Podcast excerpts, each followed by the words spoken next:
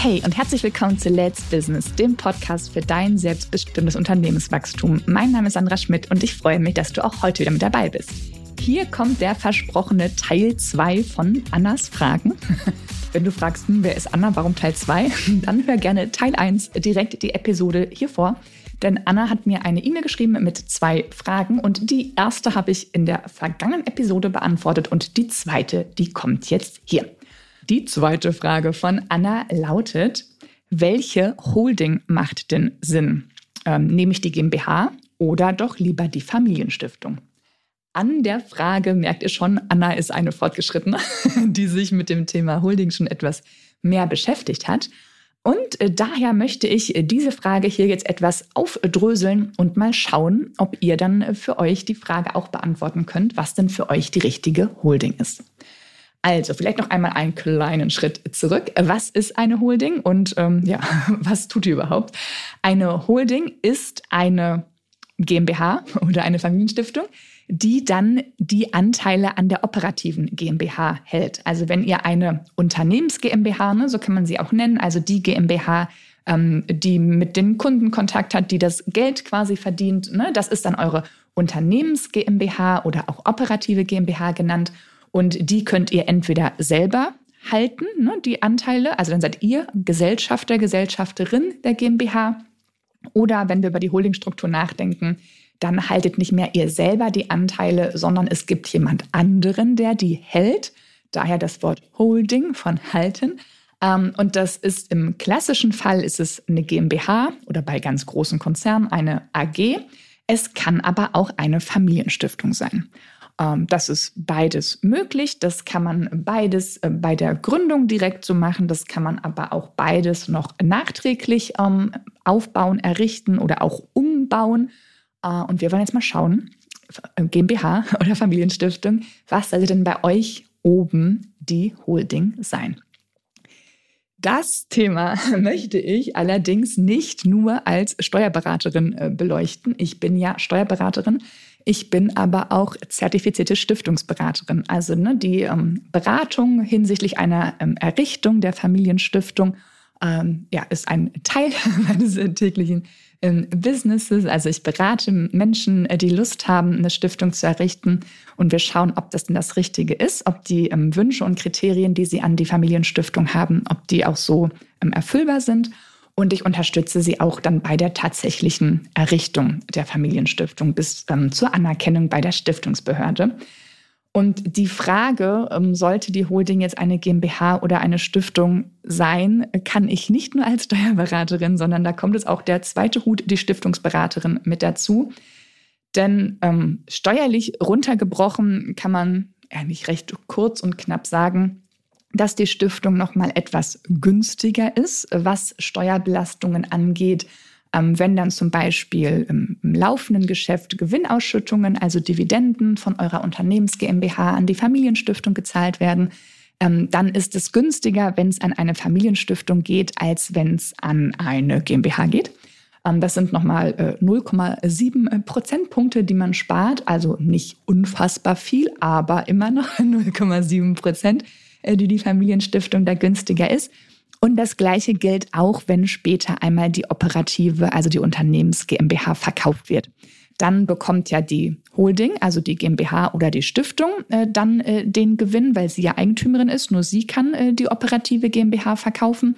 Und da ist es bei der Stiftung auch so, dass sie 0,75 Prozent nach aktuellem äh, Rechtsstand ähm, weniger an Steuern bezahlt als die GmbH.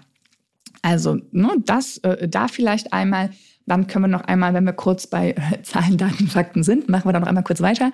Ähm, die Errichtung der Familienstiftung dauert deutlich länger als die einer GmbH. Also die GmbH ist ja schwupps, äh, in zwei Wochen ist sie ne, da, einmal zum Notar gehen und fertig. Ähm, die Stiftungserrichtung ist deutlich, deutlich komplexer. Also da ist drei Monate schon echt ein Sprint. Es sind eher ein halbes bis ein Dreivierteljahr. Kann auch mal ein Jahr sein, bis die Familienstiftung dann wirklich da ist. Ähm, die Errichtung der Familienstiftung ist deutlich teurer als die der GmbH. Das auch nochmal zum Zahlen, Daten, Fakten. Dafür braucht die Familienstiftung äh, für die laufende Betreuung keinen Steuerberater. Also den muss keine Buchhaltung erstellen, wenn sie nicht gewerblich tätig ist. Die braucht keinen Jahresabschluss. Das heißt, du brauchst für deine Familienstiftung keinen Steuerberater. Das kannst du alles selber machen. Sparst also hinten raus dann Geld bei der laufenden Betreuung. So, das war jetzt aber auch der ZDF, der Zahlen, Daten, Fakten-Part. Denn viel wichtiger finde ich äh, bei der Entscheidung, ähm, GmbH oder Holding als Stiftung, dich als Menschen anzugucken oder auch dich mit deiner Familie, wenn wir über die Stiftung reden, anzuschauen. Um da wirklich mal zu schauen, was willst du denn? Ne? Was sind deine Ziele? Warum denkst du über die Familienstiftung nach? Also es könnte ein ähm, sinnvoller äh, Schritt mit der Familienstiftung sein, wenn du ähm, zeitnah auswandern möchtest, also wenn du Deutschland äh, verlassen möchtest, dann wäre das ein Punkt. Ähm, vielleicht sagst du auch, du möchtest die Familie äh, zusammenhalten und denkst daher bei die Familienstiftung nach.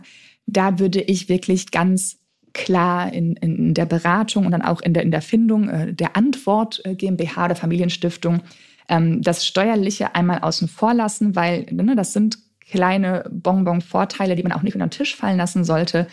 Aber die Entscheidung für eine Familienstiftung sollte definitiv nicht nur aus steuerlichen Beweggründen getroffen werden. Denn eine Familienstiftung ist wirklich etwas, was im Grundsatz für die Ewigkeit bestimmt ist. Es gibt auch Verbrauchsstiftungen, ja, aber im Grundsatz ist eine Familienstiftung etwas, was wirklich für deine nächsten Generationen da ist, für Kinder, Enkelkinder und alles, was danach äh, kommt. Also eine Entscheidung, die man nicht ähm, mal eben so treffen sollte, sondern etwas, wo man wirklich ähm, reinfühlt und guckt, ob das das Richtige für dich ist. Das heißt also, ich würde dich wirklich als Menschen und deine Familie in den Mittelpunkt stellen und schauen, was möchtest du und warum glaubst du, dass die Holding oder, ne, also die Holding, die Familienstiftung, in dem Fall das Richtige für dich ist das ist eigentlich meine Antwort, die jetzt vielleicht etwas äh, unbefriedigend ist, weil es irgendwie doch keine Antwort ist. Mm, aber die Entscheidung, die würde ich nicht nur auf äh, Zahlen, äh, nicht nur zahlenbasiert treffen, sondern wirklich schauen, was hast du für Ziele für dich, für eure Familie, wie viele ähm, Kinder sind vielleicht da, ähm, gibt es Kinder mit Beeinträchtigung, mit Behinderung muss da was berücksichtigt werden? Welches Ziel hast du für deine ähm, Unternehmens GmbH? Soll die für immer im Familienvermögen bleiben? Also soll die immer fortgesetzt werden? Ähm, oder möchtest du die jetzt groß machen und dann verkaufen? Also was ist da äh, der Plan für dein Business? Und dann da aufgrund dieser einzelnen Entscheidungen kann man dann eine Entscheidungsmatrix finden und sagen, okay, schau, um, ne, das und das ähm, spricht eher für die Familienstiftung, das spricht eher für die GmbH. Und dann ähm, ja mal zu starten, vielleicht mal zu schauen. Ne? Die Familienstiftung, die Satzung ist ja auch nicht so schnell änderbar.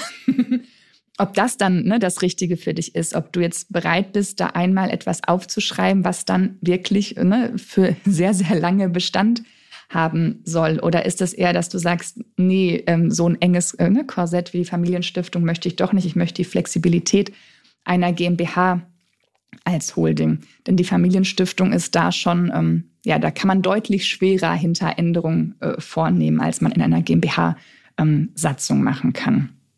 Ja, also vielleicht äh, keine ähm, umfassende Antwort jetzt, aber ähm, ja, als Steuerberaterin kann ich sagen, die Stiftung äh, ist ein paar Prozentpunkte günstiger als Holding äh, aber das sollte nicht ausschlaggebend sein für eine Familienstiftung. Da sollten wirklich andere Kriterien herangezogen werden. Ähm, genau, und da vielleicht schon mal als Hinweis, ähm, das nächste Stiftungsseminar findet Ende Januar statt. Also wenn du sagst, äh, Stiftungen, ja, habe ich jetzt schon ein paar Mal was von gehört, aber so richtig für mich, ob das passt und wie das so funktioniert und Geld rein, Geld raus, wofür brauche ich die denn? Äh, wer kann denn von der Familienstiftung unterstützt werden? Um dann auch da vielleicht zu schauen, ne, ähm, ja, macht das für dich Sinn? Ist es jetzt der richtige Zeitpunkt, mit der Familienstiftung zu starten? Ähm, ja, kannst du dich gerne schon für das Januar-Stiftungsseminar anmelden. Äh, die Plätze sind häufig äh, fix weg, weil wir keine Riesengruppe sind. Also es wird kein äh, 100 Menschen äh, Seminar, sondern wirklich eine kleine Gruppe, wo man dann auch individuell an den einzelnen äh, Fragen und Themen arbeiten kann. Also wenn das äh, Thema Familienstiftung für dich spannend ist, dann schreib mir doch äh, gerne eine E-Mail. Wir packen die E-Mail unten in die Shownotes mit rein und dann freue ich mich, wenn wir uns sehen im Januar und über das Thema Familienstiftung uns austauschen. So, wenn dir diese Folge gefallen hat, dann teile sie doch gerne mit drei Menschen, bei denen du davon ausgehst, dass sie auch davon profitieren und hinterlasse mir gerne eine Bewertung. In diesem Sinne, deine Zeit ist jetzt. Let's Business, deine Sandra.